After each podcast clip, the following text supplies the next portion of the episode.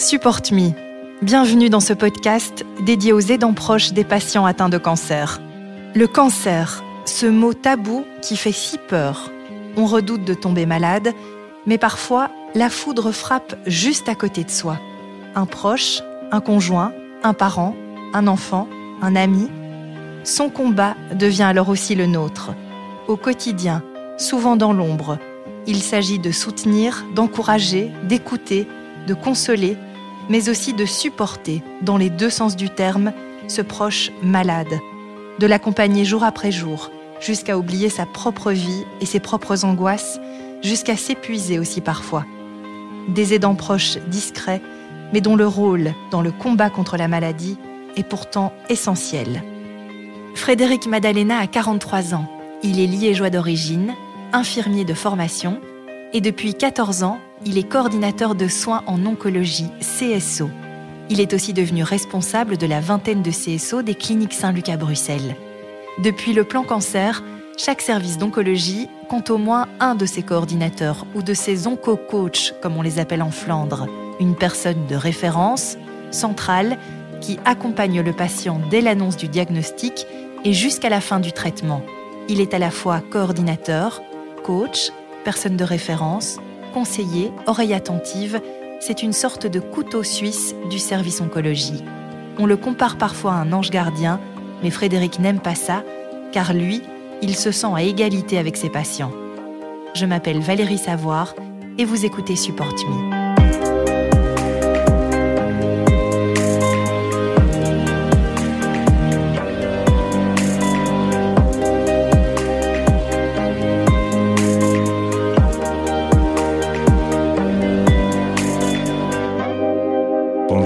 Suis Frédéric Madalena, je suis, infirmier coordinateur de soins en oncologie, infirmier spécialisé en oncologie à la base, euh, et donc je suis responsable de l'équipe des infirmiers coordinateurs de soins en oncologie, les CSO, aux cliniques universitaires Saint-Luc, euh, Institut Roi Albert qui est le, nom du centre du cancer des cliniques Saint-Luc. Donc, euh, mon, mon, rôle en oncologie a débuté à, quand j'avais 21 ans, quand j'ai été diplômé. Et donc, j'ai pu, euh, j'ai eu l'occasion de travailler en oncologie dans la région liégeoise euh, dès le départ. Et puis, je me suis rendu compte bah, d'un manquement que, que j'avais de la connaissance de ce qui se passait avant ou après, et aussi des patients qui déposaient toute une série de problèmes qui avaient lieu soit euh, par rapport à des, problèmes de coordination ou soit d'accompagnement, avec parfois des annonces de diagnostic qui étaient qui étaient brutales pour eux, euh, le manque de soutien, le manque d'aide, et ça m'a euh, permis de me dire qu'il y avait de la place pour pour une fonction transversale qui pouvait aider l'équipe multidisciplinaire et le patient et son entourage à naviguer à travers ces cette annonce et cette, cette, ce changement dans sa réalité qui est si complexe et si difficile.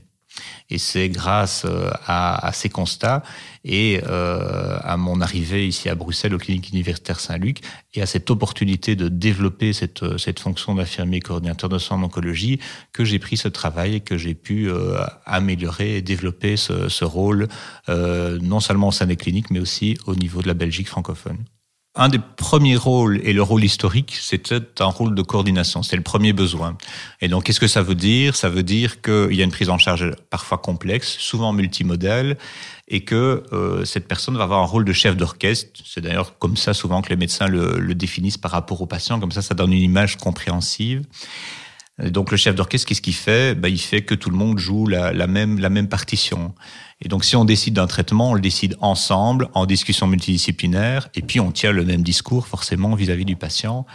Et donc on a, on a plus ce problème qu'on pouvait avoir il y a longtemps où un chirurgien décidait d'un traitement, mais un oncologue n'était pas sur la même ligne parce qu'il ne s'était pas vu. Tout ça n'existe plus, en tout cas plus dans notre institution et normalement plus dans d'autres institutions, parce qu'on doit en discuter ensemble. Donc ce premier rôle, c'est ça, c'est d'organiser les discussions multidisciplinaires et de mettre à l'agenda de ces discussions les patients avec la question spécifique. Souvent une annonce du diagnostic, une discussion post-opératoire ou une récidive. Donc on part déjà de cette espèce de tour de contrôle qui est la discussion multidisciplinaire, et puis nous on agit un peu comme, comme l'aiguilleur dans la tour de contrôle qui va faire en sorte qu'on va appliquer ces décisions. Souvent après les discussions multidisciplinaires, on revoit le patient et sa famille, et donc c'est tout frais dans notre tête puisqu'on vient d'en discuter, et on revoit le patient alors pour lui expliquer exactement quelle est la proposition de traitement. Et donc ça, c'est important, c'était une proposition, parce qu'évidemment, nous, on ne prend pas de décision à la place du patient, on, on, on, donne un avis sur ce qui est le mieux à faire, et après, on l'adapte à la situation du patient et à, son, à ses envies. Euh, et s'il y a plusieurs propositions, ou si le patient n'est pas d'accord avec cette proposition de traitement, pour une raison X ou Y, ben, on discute avec lui jusqu'à avoir un, consensus et avancer. Donc c'est très important qu'il ait la bonne information et que nous aussi on vérifie qu'il ait bien compris. Parce que parfois le patient part sur son, son, son histoire de vie, euh, sur ses représentations, euh, sur ses préjugés parfois. Donc la coordination, c'est cet aspect euh, discussion multidisciplinaire et puis alors organiser pratiquement un plan de traitement qui va du début à la fin du traitement et l'expliquer au patient pour lui montrer les différentes modalités. Euh, je prends un exemple simple, un traitement de radiochimiothérapie avec une chirurgie deux mois après pour un patient qui aurait euh, une pathologie au niveau rectal.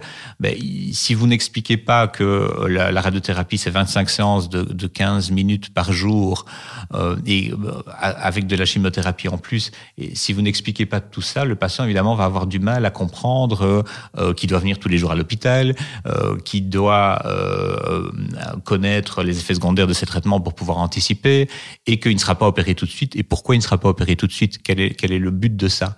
Ben c'est justement pour faire diminuer sa tumeur, pour que l'opération soit plus efficace et que le résultat, au final, euh, diminue son risque de récidive. Donc il y a toute une série d'informations qui doit être donnée et alors une coordination pratique vis-à-vis -vis des rendez-vous du patient et aussi en interne pour avoir ce que j'ai appelé des itinéraires cliniques. Et donc c'est ces processus qui permettent de euh, d'avoir de quelque chose de très compliqué, quelque chose de une ligne simple qui est la ligne la plus rapide et qui est discutée en équipe multidisciplinaire en amont. C'est un infirmier qui est expérimenté, c'est nécessaire euh, pour euh, ce, type de fonction. Il faut au moins, je dirais, 4 à 5 ans d'expérience en oncologie pour pouvoir répondre aux questions de, du pratique du patient. Qu'est-ce que je fais avec euh, avec mon, mon, système de porte à qui est le cathéter qui permet par exemple de diffuser de la chimiothérapie? Est-ce que je peux prendre une, douche avec ça? Est-ce que quand j'ai j'ai de la diarrhée sous chimiothérapie, est-ce que je peux prendre un comprimé d'imodium ou est-ce que j'ai des, des des éléments diététiques que je dois faire pour améliorer ma situation tout ça, si vous n'avez pas d'expérience, vous ne pourrez pas y répondre. Après, une fois qu'on a de l'expérience et le fait d'être présent en discussion multidisciplinaire, on apprend énormément sur la pathologie. Mais si vous n'avez pas cette expérience de base, c'est plus compliqué. Donc nous, on va vers des gens qui ont une qui ont de la bouteille, qui ont de l'expérience et qui ont du coup ces compétences euh, que j'appelle des compétences transversales. Le deuxième rôle fondamental de, euh, de l'infirmier coordinateur de en oncologie ou de l'onco-coach au nord du pays, c'est vraiment cet accompagnement psychosocial. C'est pour ça qu'on est financé par le plan cancer.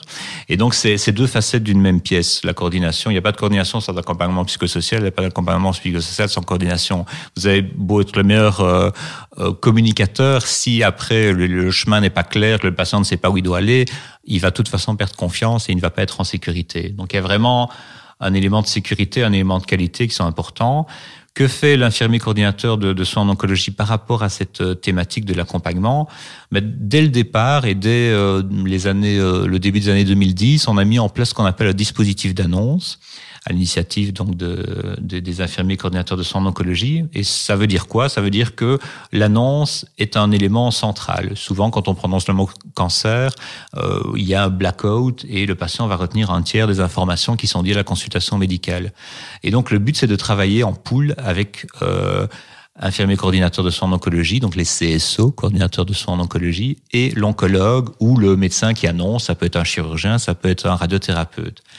Que va faire ce pool? Ben, Le médecin va annoncer le diagnostic et le plan de traitement, et puis le patient va être vu soit directement après, soit un jour ou deux. Ça dépend un petit peu de l'état émotionnel et comment on peut euh, on peut travailler cognitivement avec lui. Euh, va être vu en consultation infirmière avec donc du coup euh, le fameux CSO. Et lui, qu'est-ce qu'il va faire? Ben, il va simplement euh, revoir les répercussions de cette annonce. Comment le patient, qu'est-ce que le patient a compris? C'est déjà la première chose qui est probablement la plus importante. Qu'est-ce qu'il a compris du traitement de la maladie?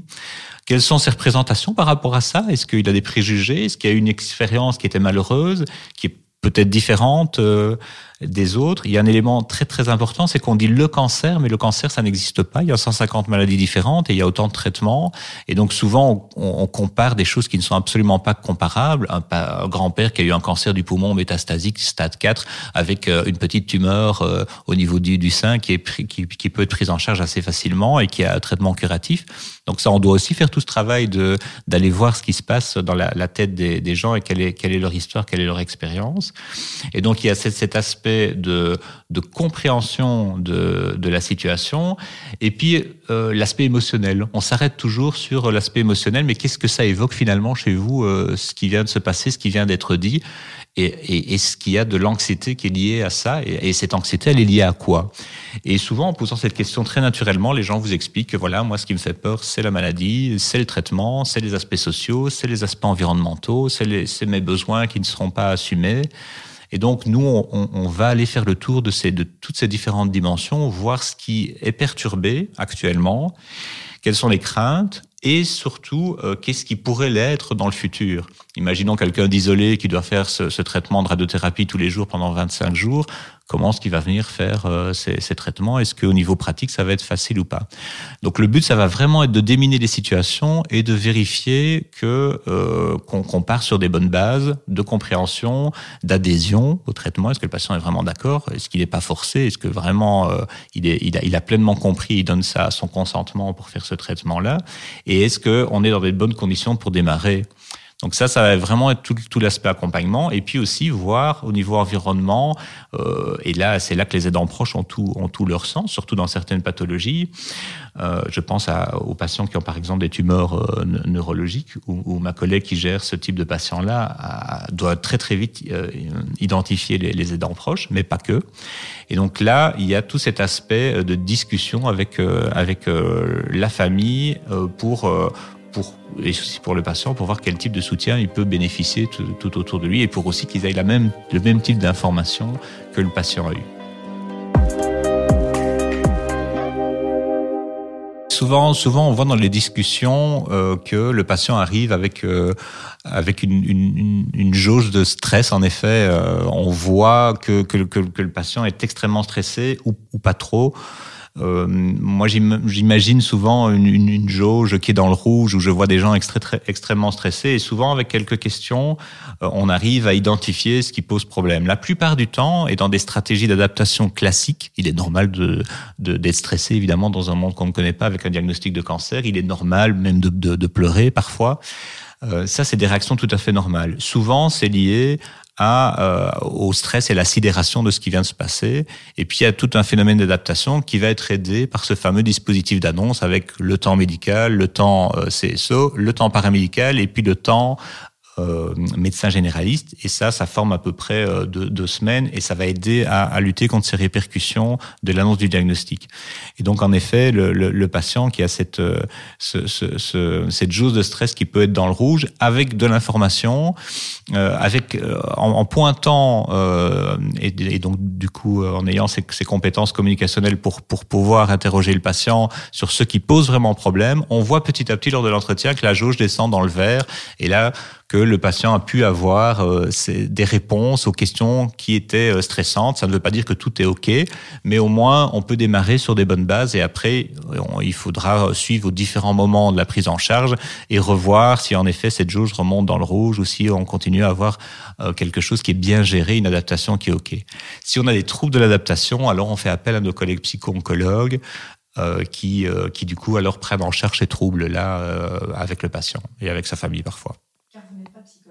Non, nous ne sommes pas psychologues, mais nous avons, nous sommes formés comme euh, comme les oncologues et la et la plupart des, médecins qui travaillent dans ce type de, de prise en charge. Maintenant, on peut plus imaginer d'avoir des discussions et de créer une relation sans être un minimum formé au niveau de la communication et donc du coup apprendre à déceler ce qui se joue à la fois dans le comportement verbal et non verbal du patient pour l'aider au mieux à formuler ses besoins, ses difficultés et pour aussi identifier des signes de, dépression, de, souffrance. Et donc, soit ce sont des, éléments qui, avec l'information l'éducation, bah, peuvent diminuer la jauge de stress, soit en effet c'est un trouble qui parfois est, antérieur euh, même à la maladie cancéreuse. Et là, alors, euh, pour euh, pour les aider, on a besoin d'une prise en charge au plus long cours qui ne fait plus du tout partie alors du coup de notre rôle à nous. Et là, on passe la main. De même que pour tous les paramédicaux, on a une prise en charge assez généraliste dans une prise en charge spécialisée. Donc, on a des connaissances de base au niveau social, euh, au niveau euh, diététique, euh, au niveau psychologique. Mais dès que ça, ça, demande une prise en charge au long cours, alors on passe la main à nos collègues et, et on agit aussi un peu comme avec, un, avec cette casquette de chef d'orchestre vis-à-vis de la prise en charge paramédicale pour mettre la bonne ressource au contact du, bon patient si c'est nécessaire et pas que le patient voit une dizaine de personnes qui ne lui apporteront rien et qui ne correspondent pas à son besoin. Donc c'est la personnalisation de la prise en charge telle qu'on veut la faire et elle n'est possible que si on a une relation euh, claire avec le patient et bien établie dès le départ.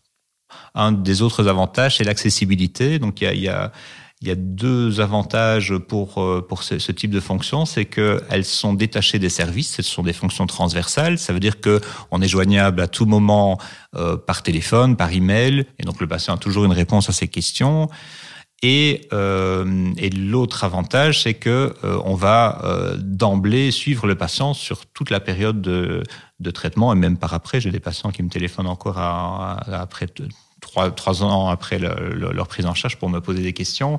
Et donc, euh, à des moments très précis, l'annonce, le début d'un traitement, euh, le préopératoire, le post-opératoire, on va organiser des, rencontres euh, avec le patient, mais il est libre de venir nous voir à, tout autre moment. Et si nous-mêmes, on estime qu'on doit voir ce patient-là un peu plus, on va alors aller plus le voir.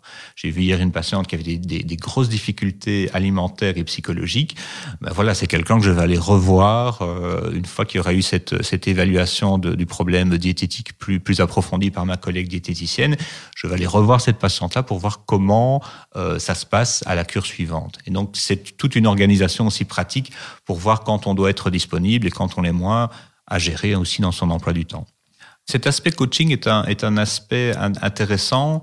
Euh, donc dans l'accompagnement ou le, coaching, euh, chacun pourra y mettre ce qu'il a, ce qu'il a un peu envie derrière. Nous, qu'est-ce qu'on met là derrière? D'ailleurs, dans le nord du pays, on appelle ça les les onco-coach. Donc pourquoi est-ce qu'ils ont pris cette décision? Et c'est une décision que je trouve intéressante parce qu'en plus c'est un mot anglophone qui pourrait convenir à à, à, toute la Belgique. Qu'est-ce qu'ils mettent là derrière? Ben, ils, ils, insistent sur l'aspect euh, accompagnement. Euh, donc c'est vrai qu'il y, a ces deux facettes d'une même pièce, comme je, l'ai dit précédemment. L'aspect accompagnement, euh, c'est en effet un petit peu du coaching. Et donc c'est comment ce que, eux euh, vont faire cet, accompagnement, ben, en essayant de, vérifier ce dont le patient va avoir besoin. Et donc aussi à travailler sur la sur la motivation. Quand on a des patients qui ont des, des longs traitements, et notamment des patients qui ont des maladies métastasiques, euh, c'est pas toujours évident d'avoir des traitements. J'ai des patients qui ont un traitement euh, de chimiothérapie depuis 10 ans. Et donc, évidemment, cet aspect coaching, il est important à la fois pour détecter rapidement les effets secondaires, pour pouvoir agir quand il y a des urgences, mais aussi pour aider le patient à garder le moral pendant tout ça. Parce qu'un des grands problèmes de ces patients qui sont en espèce de maladie chronique comme ça, un peu endormis par le traitement, c'est que euh, il y a des répercussions sur leur vie quotidienne et ils peuvent pouvoir continuer à fonctionner euh, de manière euh, efficace. Il y a, des, trois grands travaux des patients qui sont un peu, un peu compliqués. C'est la, la gestion de sa maladie, la gestion de son traitement et la gestion de sa vie quotidienne. Et ça, c'est les trois travaux du patient qui sont pas du tout évidents. Et ça, cet aspect coaching-là, ça va les aider à voir, ben tiens, vous avez un souci récurrent, par exemple, de fatigue ou de douleur. Comment est-ce qu'on peut travailler ensemble pour lutter là-dessus, pour ne plus que ce soit une fatalité. Et donc le patient va d'abord nous dire, par exemple, que pour la douleur, bah, il a, il a, on va travailler par étapes, par, par objectif, essayer de diminuer cette douleur euh, la, nuit pour qu'il puisse passer de bonnes nuits, essayer de diminuer cette douleur à la, à la mobilisation, par exemple, et euh, donner toute une série d'informations qui va lui permettre aussi de pouvoir reconnaître ce qui se passe, agir à la fois sur son, sur son environnement, sur, avec des traitements, avec des mesures préventives pour l'aider à améliorer les choses tout en l'autonomisant. Donc, c'est pas seulement lui dire, voilà, vous devez faire ceci, vous devez faire cela, mais c'est discuter avec lui sur, voilà, quand vous avez eu ce type de problème similaire, par exemple, dans le passé, comment est-ce que vous avez réagi? Euh, quels sont les, les, les, les, personnes, les systèmes ou les, ou les éléments qui pourraient vous aider dans ce type de situation-là? On essaye d'abord d'inviter les gens à, euh, à réfléchir sur leur situation, à trouver des solutions, et puis s'ils n'en trouvent pas, les aider à avancer. Parce qu'au final, c'est une parenthèse dans leur vie, et euh, dans la plupart des, cas, et on espère que les gens, bah, après une fois qu'ils sont guéris, bah, vont continuer à trouver des solutions euh, dans leur dans leur vie de tous les jours, et ça les aidera aussi à, améliorer leur propre situation et à avoir un regard concret sur euh, sur leur propre vie. Alors les, les bénéfices, euh, c'est en fait différentes études anglo-saxonnes ont montré qu'il y avait vraiment un, bénéfice sur euh, sur ce, ce, type de, de prise en charge parce que ça diminuait euh, le, le, stress, ça, ça ça diminuait le risque de, de, dépression aussi par rapport à, à, la, prise en charge. Ça a amélioré la qualité et la sécurité. Le patient sait où, euh, qui est responsable de sa situation, connaît son traitement, il sait quels sont les effets secondaires de ce traitement, quels sont les risques de ce traitement-là, euh, il sait quel est son planning de traitement, et donc euh, ça diminue aussi euh, l'engorgement le, des urgences, ça, diminue la réhospitalisation, donc ce qui est intéressant aussi pour le patient, mais aussi pour le système de, de, soins. Prendre le temps fait gagner du temps. Et donc, euh, c'est extrêmement important et c'est ce que nous, on a expliqué dans nos, dans nos différentes formations et c'est ce que j'essaye de prendre le temps d'expliquer à tous les nouveaux euh, infirmiers coordinateurs de soins en oncologie, c'est qu'il est indispensable de rencontrer le patient et d'avoir un temps protégé, c'est-à-dire pas avec votre téléphone qui sonne tout le temps. Euh, même si votre téléphone doit sonner, vous pouvez mettre euh, la, sonnerie sur mute. Et c'est important d'avoir vraiment un temps de, de départ à l'annonce du diagnostic parce que c'est là que vraiment les choses se, se, se jouent et puis de créer une relation avec le patient et de lui expliquer ce qui va se passer, qui on est, ce qu'on peut lui proposer, euh, rentrer en relation avec lui pour voir quels sont les problèmes potentiels ou les problèmes réels, et puis alors lui expliquer le plan de soins, quand on peut intervenir, quand on va le revoir, quelles sont les prochaines étapes, et que si en effet il y a des soucis, en discuter ensemble pour avoir un accord euh, sur ce qu'on va faire et comment on va trouver des solutions créatives pour euh, passer outre ces soucis-là. Le premier conseil que, que je, je pourrais donner, c'est vraiment de, de très rapidement pouvoir trouver euh, des, des repères. Donc, on n'est pas seul dans cette, dans cette prise en charge, en tout cas pas en 2021.